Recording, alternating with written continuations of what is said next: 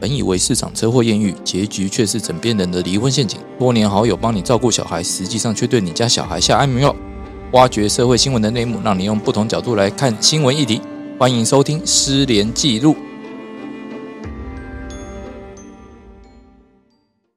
大家好，欢迎大家再度收听《失联记录》，我是主持人连瑞金连律师，在我旁边的是大家好，我是松城思律师。啊，欢迎我们，老来宾，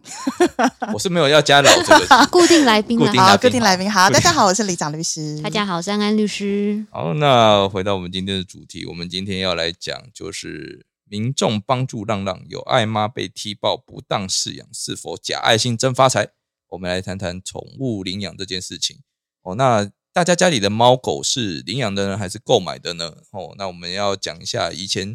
大家还记得二零一三年有一部电影哦，就九把刀他诶、导演的嘛，那一部《十二夜》。哦，据说就是让所有人很感动，然后又大家引起了一波一波动保法的修法。原本动物，哎、就是那些流浪动物啊，猫跟狗啊，哦，如果被抓到收容所的话，仅十二天就必须要做安乐死的动作哦，因为毕竟收容所的收容能能量有限，不可能无限收容。但因为这部电影之后，动保法修法了，然后就禁止哦台湾各地的收容所进行安乐死，并且定出了日出条款，预定就是修法通过后两年内施行哦。二零一七年开始就全面零安乐死了。但是呢，虽然零安乐死是呃听起来很不错，但毕竟收容所的收容能量有限，那变得是说，虽然延长它的生命，但是有没有得到好的照顾，这就很难讲。而且再来的话，为什么流浪猫狗会产生？很大一部分就是因为饲主的弃养哦，人人类先造了这个因出来，后面这个果，那确实由动物来承受，其实也不太不太妥当，只是说，那现在有没有其他更好的措施？那好，那尤其是我们那个里长预测，我们帮我们收集一下，就是说去年哈全国收容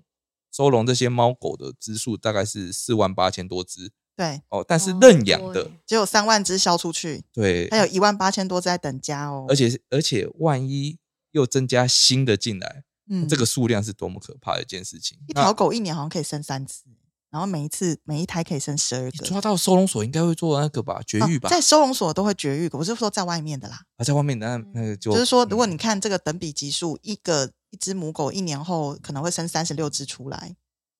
真的蛮可怕的，抓都抓不完。对啊，对啊，要不然李长律师，你再跟我们讲一下，你还有什么看到一些比较特别的新闻？应该今是天有关的跟对啊，跟大家讲一下，因为其实我非常喜欢猫猫狗狗，尤其是因为我家自己有一家呃有养一只米克斯哦，所以非常的可爱。虽然它后面也因为发情期，我们不知道为什么它就不见了，我们非常的难 过。离家出走，真 的真它的真的对离吧？家出走，它就是跟着母狗跑 啦。没有把它绑起来吗？我我们们有有到带回来吗？我们不是很多都会带回来它吗？第一次有回来，第二次就没有回来了。哦对，然不想后被管了，我们就到处去找它，然后真的很心痛，因为真的很爱它，而且它长得跟我们家人都好像。就是你知道，宠物会跟你的家人越来越像，所以要慎选。就是你想要的长相，所以 对啊，它要怎么长 啦？我也是像我们还是我们像他？我我跟我跟你讲，那就是我们家的狗，我们家狗叫旺来啊，它的笑容就笑起来真的跟我们家人都好像。然后我那时候就特别的去注意到很多，因为我一直在找它，所以我就一直我本来其实对流浪这个资讯我没有那么的理明白，但是我就很怕它是不是被送去什么流浪动物之家，所以我那时候几乎每天或是每一两个月，我就会亲自到那个流浪动物之家网站，或是到当地，我要去找我家的狗，嗯，对收容所那些地方所的，以也因为这样，我就开始接触这个议题，然后我就发现说，其实台湾人真的很多很有爱心的，爱爸爱妈，他们都会去想要想尽办法的去帮助这些流浪动物、流浪狗。但是啊，最近有一些新闻让我觉得非常心痛，就是说有一些爱爸爱妈，他可能刚开始的时候，他确实是一番好意，可是他后面他可能也看到一些诶有利可图的方法，所以呢，哎，他对啦，政府有补助了，嗯，呃对，他就开始利用这些猫狗，例如像最近有一个新闻，大家不知道有没有看到，就是桃园观音爱狗爱妈狗园啊，他就是大量的去跟政府说他收容一些狗只，然后去申请一些补助，可是却被踢爆说他的狗园附近一直常常被民众发现那种呃狗狗的遗骸，嗯，然好可后怕。，对，而且是不是什么一两只哦？因为你说如果自然淘汰的话，有可能嘛？可是它是数十只，那你数十只就是大量的死亡，所以后来被民众踢爆之后，就那个动保中心就去观看它的那个收容场所，诶，发现它很夸张。不是收容进去都应该要绝育吗？因为嗯绝育这件事情其实是政府有补助，你也可以请动保的那个兽医过来绝育，对对，它对完全没有。而且它公狗跟母狗都没有分开，它是一个狗的乐乐园，你知道吗？你在里面发情的时候，大家就开始找自己的男朋友、女朋友，然后幼犬跟成犬也没有分开。他这样的话，他根本养不起。对，而且重点是嗯里环面境的都很脏乱很很环境糟很脏糕，乱，然后里面的狗都很瘦、很饿，然后毛皮都掉光了，所以它们的传染病也是非常严重。那在这样情况底下，那时候动保中心其实有开罚，但是呢，他那个负责人呢，那个艾妈呢，他就立刻把他的狗都移到他朋友新店那边去。结果那个动保那边再去新店查的时候，发现新店那边也不行，新店那边也很惨。哎，可是这个时候大家就去想说，可是你这个爱妈的狗园，你过去拿了多少民众爱心的捐款，然后拿了多少就是动保中心的补助，结果你的狗竟然是长这个样子，你是这样在对待狗的。所以今天我们想要透过这个新闻啊，来跟大家讲一下说，到底我们现在流我们对流浪动物啊，到底有哪些法律？然后以及说以后大家如果真的很有爱心，想要去帮忙这些爱狗爱妈，到底要怎么做会比较好？嗯，虽然我们都会讲说啊，就是领养代替购买啦，哦，但是老实讲，就是说，其实领养上面也有很多问题。不过我们这部分的话，还是先请那个施律师来跟我们讲一下，就说目前对于这些流浪动物啊，我们法律规定是什么？好，呃，原则上来讲，针对于说动物的部分，我们其实是有，就是我们现行有个动物保护法来规范。不过，因为有动物保护法里面我们规定的动物说是指的是说犬猫以及人为饲养或管理的脊椎动物，包含什么斗牛啊、鸡、鸡鸭之类的。但是，呃，这部分它因为它它这个范围其实就限制在说是必须要是人为饲养或管理的动物，才有所谓的动物保护法的适用。那可是因为流浪犬猫的这个部分，因为它没有饲主，所以它变成是说，在我们动物法、动物保护法里面，它就是变成是一个算是管理上的一个漏洞了。但动物保护法其实不是说完全没有规范，我们动物保护法其实在十四条的时候，其实是有一个规范的。它只是说，它这个规范来讲是说，你要设置这些针对说这些，诶、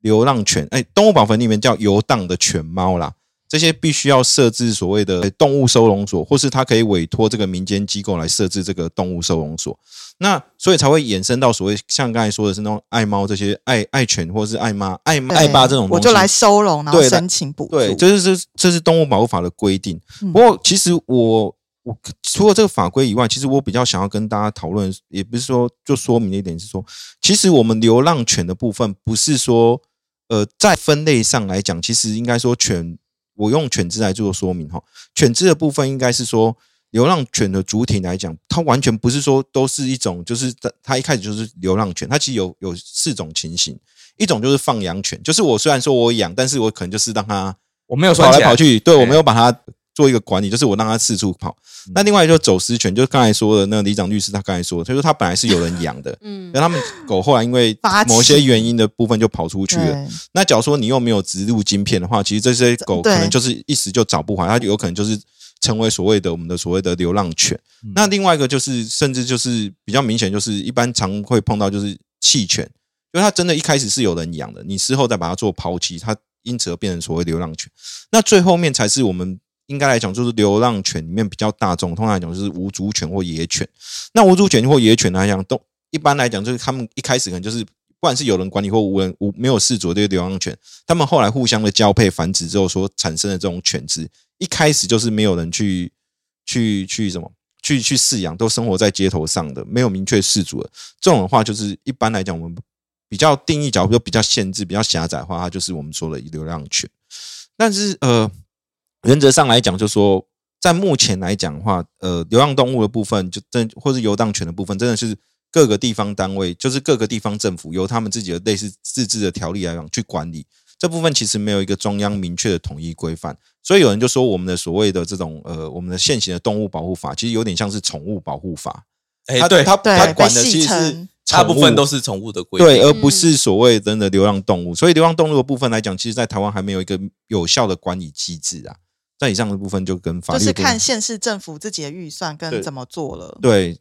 嗯，那越南部的话，有时候预算越少，但狗越 多。双北都有动物之家。哎、 其实双北的动物之家是做的非常管理得还好不错对。嗯其实我老、而且很热欸其实心双北很有的爱动物之心家超多的、我自己嗯后来有去看一下，嗯真的蛮多。可但是是公立的我们也做的特别好，不知道是不是预算比较齐还是应怎么该样是预算的关系，嗯因为中南部的话，其实大部分的一些。嗯，算了，不要不要特别攻击人家。中南部的流浪猫狗真的很多、欸，像有时候我嗯回乡下，我们那个我我家在那个北门嘛，有时候我回那边种田的时候，哎、大家就知道李长律师多才 多艺，还可以种田哦。就有时候种田的时候，就会发现，就是另外一个田埂上可能就有很多只流浪狗，而他们且会非常成群结凶哦，因为他们不亲人，他们真的就是可能就像洪晨律师讲的，他就是一代又一代的繁殖，他没有跟人好好的生活过。其实我觉得这一点其实是，呃，那些中途之家有发挥作用跟没发挥作用的差别。因为有些爱爸爱妈，他们真的是很愿意去付出，他们去喂食这些流浪狗，让他们习惯跟人接触。对，嗯哎、那他们再来就是会带他们去绝育，其实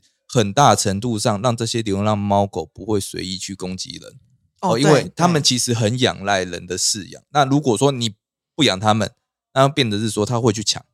哦，或者是嗯说他会,、会攻可能会击去人攻击人，去嗯伤害小孩，被欺负比他弱的人，或者比他弱的群或体，者长辈过去，他觉得哦，这闻起来有点弱，他就会攻击他了。可能那也有可能会觉得不好吃啊。哦呃，没有这个我们是不知道，但是哎其听说有长辈真的有经过那种流浪狗就是群聚的地方，然后流浪狗不知道是不是有判断出来，它嗯年纪也比较大了，真的是群起攻击，然后把它咬到遍体哎，确鳞实伤。是哎、就是对好像流浪狗比较容易对老人家吠叫。对不过幸好我我不知道从民国几年开始，双北人潮比较多的城市地区，几乎已经看不到流浪狗了耶。对，以前小时台候北很少哦。对，因为我住古亭那里嘛，算是很都市的地方。以前我小时候上学途中，国小都还会提醒说，看到流浪狗要闪远一点，不要随便喂它们。可是我忘了从什么时候开始，路上已经看不到流浪猫狗了耶。我一直以为是我自己长大了这样子，没想到是那个政府还是有发挥作用这样子。我觉得台这是北应该是台北确实很难得可以见到流浪猫狗，但其是实我我小时候，我家附近那个一条，我老家以前那个有一条排水沟，嗯那边就一堆流浪狗，一堆哦一，堆，真的一堆。我很我觉可得怕应该是是不是因为大家都说，你看小时候跟现在的差别，而是因为应该说我们后来不是都采取所谓的先把它诱捕，诱捕之后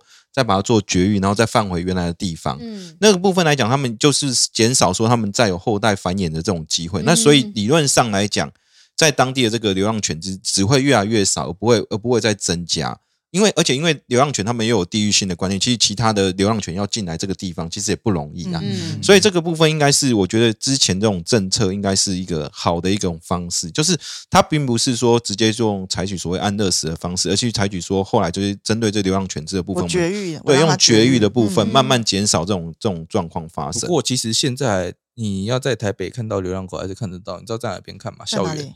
哦，对，校园会有一些校园也会养一些校狗 校狗，那校哦狗算流浪狗吗？对啊，它有被人养收了耶，应该算有人正大超养多 的，对，正大有我。觉得台北市跟台北县，呃，台尤其是台北市要看到流浪狗真的不容易。可是台北县，如果你到比较偏远的，像是呃石碇啊，或者是像乌来那种比较偏远的地方，其实真的还是有啦，对，但是绝对不会像我的家乡台南。我的台南家乡在乡下，就是呃，真的，我们是真的就会看到，就是狗狗儿是那种团队哦，团队行动，然后有母狗有小狗，对，然后就是真的，我我妈都会跟我说，有时候她会嗯哦经过那边，她会怕，因为她你怕这样她被讲，我攻想击到一件事情，我之前有有一次有回去我我福大，我福大毕业的，嗯，然后就看到那个福大有狗，有很多流浪狗啊，福大有流浪狗，应该说是正校大也很狗，多。应该算是校狗啦。我们下次要不要出一道出一次外景？干嘛对对那个对，很没有惊人啊！我又看到，因为那个有有校友，他就是带着家里的大型狗只，那个好像是獒犬吧，嗯，他就在那边散步，然后那个就校狗就把它围住，围围那只獒犬，然后就把它围起来，一直叫，一直叫。一直然后叫獒犬有没有闪尿？没有没有，反过来，獒犬回过来转过头来，然后叫了一声，那些狗通通散开。我跟你们分享一件事情， 我在念正大的时候，我们正大的校狗多到还有狗王， 呃，狗王狗后这， 只狗嗯王真的长得特别帅，是真的特别可惜。那个时候那个照相功能还没有很好，没有拍起来。有一次我带我们家的仔仔，我们家狗是一只很白目的红贵宾，我就带它去我们正大散步。然后它经过大礼堂的时候，有其中两只校狗在躺在那边晒太阳，我们家狗就一直不知道想要去挑衅兴它奋就想对要了。认识他汪们汪汪汪一直叫啊， 然后那两只刷存在感，那两只狗就默默站起来，然后就往大礼堂后面走，然慢后慢的、慢慢的走，然后大概过了三分钟，带出一群，而且是狗王，我们学校的狗王带了全部的狗，慢慢慢的从大椅上走过来。？哎、那你们家仔仔有当场闪尿吗 我就把仔仔抱起来，我自己赶快跑走，啊 因为那天是假日，周末的时候没有什。么人，对不 对？对就对呃是往来的学生、教职员也不多，我只好把我们家狗狗一手捞起来，赶快 跑。但是他看到你已经是就在走了，他们应该就放过你了吧？他们就没有追上来，我觉得他们只是想要来看一下是谁这么棒。对啊，敢来这边可是我嚣张，没有，我觉得有时候狗狗真的是狗仗人势，哎，就它有事主在的时候，它就会比较嚣张。他没有，看清楚，他主人怎么开心啊，吓死 我了！我觉得蛮有趣的就。后来就是没有仔仔原本想说，哼，我的主人很 OK，就汪两声之后，发现我的主人带着我立刻走，对后来我就没有带他去学 校了，太危险然。后回家好好告诉他说，他被我们认出我们没有那么来强，我们没有那么强，就说你下次要叫之前要看一下环境。 对，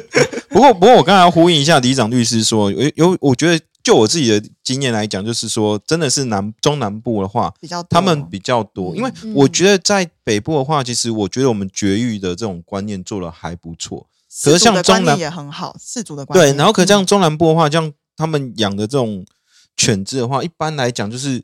几乎就是真的是放养犬，然后也不会去做绝育的动作，对甚至有人会觉得说啊，我把狗狗结扎，好像是对它这种是一种残忍的对待方式。就我爸、啊，我们家的那只狗为什么发情期会跟母狗走，是因为它没有结扎。嗯那但是因为我在大它三个月还是四个月的时候，我就有跟我爸说要带去结扎，嗯，但是我爸就说它是一条公狗对，它如果没有繁育下一代的能力，它会很自卑，会很伤心 对。嘛，你要有同理心啊，对不对？对对对，类似啦 生，为男对。人觉得他不能没有男 性对观 念，然后他就是不是说，我爸说要结扎可以，就等他就生过两轮之后，然后我就觉得这什么观念，就观念很差。跟是人类一样啊，我要讲哦，生够了再其结实扎。动物保保护法里面，它是规定饲对主是有强制结扎的义务的、哦，没错没错对，啊你这样讲完，你爸会不会就被被罚了？就罚吧，我觉得它是该被罚、 啊，对啊，因为如果结扎了，我们家的狗可能还在、欸，啊，有可能了。对啊对，因为其实我觉得狗狗结扎其实。就假如说它，我们希望它是一个宠物犬，然后可以长期陪伴我的话，其实结扎不管对公狗或母狗，其实都有它很好的一些疾病的一些防治的作用啦。可是我说，不管为什么，我真的去在中南部的时候，我真的觉得，我自己真的觉得他们的这种怎么说，就是他们比较崇尚自然吧。观念有落差认为啦，对哎、其实我要觉得要要分一下，因为有时候大家还是会把它当成是工作犬，而不是当做是宠物。哦哦所以我们顾家的故工好厂的，对，嗯我们动保法一直都是以建立在宠物的前提下面来去管这些猫狗，但对于中南部有些地方，他们需要狗来帮忙对对看对着嘛，哦，可能农场啊，或者是说工厂啊，他们需要有人帮忙看守，那对他们而言这叫工作权。哦，就是说我我根本就不宠他，你为什么要我做这么多事情？我要管他说哦，能不能生小孩？何必啊？哦，他嗯想去哪里就去哪里，他最好他我唯一要求他的就是说他呃有外人来侵入的时候，我可以把他抓住，哦，我会把他吓走，这样都好。其实狗狗真的是很忠诚诶、就是对它啊也能够分得出来说谁是它的家人，谁是外人，它都会去做一个防卫自己领域的动作。所以我觉得应该是说，我们今天发现说很多爱爸爱妈，其实他们是穷尽自己所能，然后来照顾这些被人类遗弃。然后导致在外面成就只好在那边流浪。那有些能力比较差的，他就可能生病了，或是他就肚子饿又抢不过人家。我觉得这些爱爸爱妈是真的蛮令人佩服的。可是今天我们讲这个新闻，其实是要跟大家讲说，有一小群的爱爸爱妈，他们真的就是利用我们社会大众的爱心，嗯然后利用这些制度的漏洞，然后拿了钱又不做事，然后被他管的这些猫跟狗活得更辛苦。你反而如果去外面放羊或什么，人家民众可能吃的还是新鲜的水啊、新鲜的食物，结果被你这些爱妈爱爸抱回去你的这个什么希望动物园区之后，结果在里面互相杂交啊，然后交配绝育，然后死啊，然后母狗死于生产啊，然后幼犬死于营养不良啊，然后公狗死于这个抢这个这个领土嘛。对，所以我，我觉得我们今天这个新闻应该是真的要跟大家讲说，有一些爱爸爱妈的状况真的不好，而且我们法律上确实也有判决出来了、哦。嗯，对啊，其实我之前就有看过，像一些新闻报道啦，他们有有有一个是很离谱，就可能几平大的房间里面，你可能就养了二三十只猫，哦，而且那个猫嗯完全那个很可怕猫砂都已经是没有人清理的状态，对，然后每只对猫对都啊情绪高涨，因为他们都因为猫也是很有领域性的，嗯那它也也希望说我能在高的地方就在高的地方，因为变成是说，诶、它能够俯瞰全部嘛，会觉得对比较安心。对诶、那但是如果你没有给它足够的空间的话，那其实它会很有攻击性，没错没错，它没办法安心下来。他好像是两三瓶，然后养了包几百只啊！我记得他养很多只，两三瓶几百只，这个是塞满的状哎态。我反正对我记得他那时候照片看到的时候，你真的会落泪，你就有会些是很可你真的怕的会觉得状说，你为什么？你要么你你就不要管他们，会有好的人去管他们。那你管嗯了，你利用他们当招财树，然后在那边宣导，然后拿爱心捐款，嗯可是钱你都拿走了。可是我我有对啊有时候我要帮这些人讲讲一句话是，他们没有管理的概念，他们是觉得是说只有我爱心我对我有只的有出于爱一心片爱心我没有能力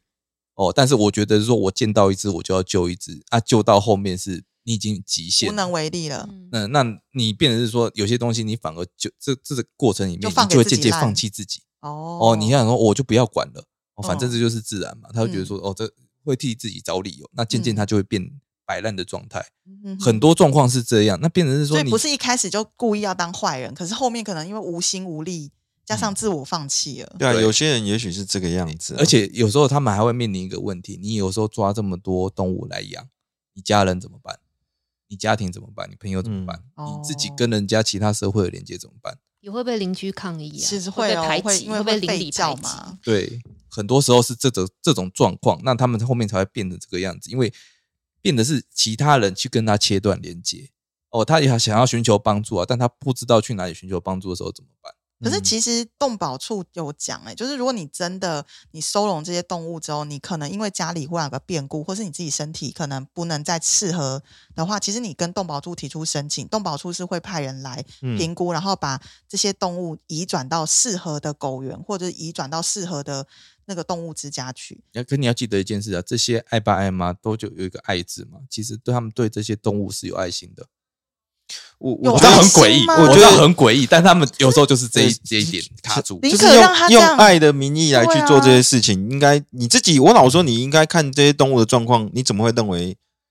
每一只就都是被你就是养到就是都生病了、对啊欸对啊，这个？但我是觉他得每天看他都觉得还好，看习惯这个很真的心理上也是有一点病态了吼，可能也真的生病了啦，而且他可能欠缺就是跟其他人沟通啊，很多都是这种状况。所以我还是就像我，因为我这几年，就因为我们家的旺来就是失踪之后，我就开始接触流入动流浪动物这个议题嘛。那我真的要跟大家讲，因为以我自己是律师的立场，其实我比较我生性比较多疑啦，是真的。所以我在捐款给这个动物之家之前，我通常都会亲自。叫计程车把我，因为我自己个人没车，那我就会到那个狗园去亲自看，真的有人在 run 那个狗园，然后他们把我们捐来的物资怎么做使用，嗯我我会去确保这件事，那这些事情我都 OK 了，我发现他们真的是有很认真在做这件事，其实我就会定期的捐款给他们。所以我想要跟大家呼吁的就是说，这个世界上还是有非常多的好的爱爱爸爱妈在做这么好的事情，所以你们眼睛要睁大。就是说，如果你们真的想为流浪动物尽一份心力的话，我觉得起码就最少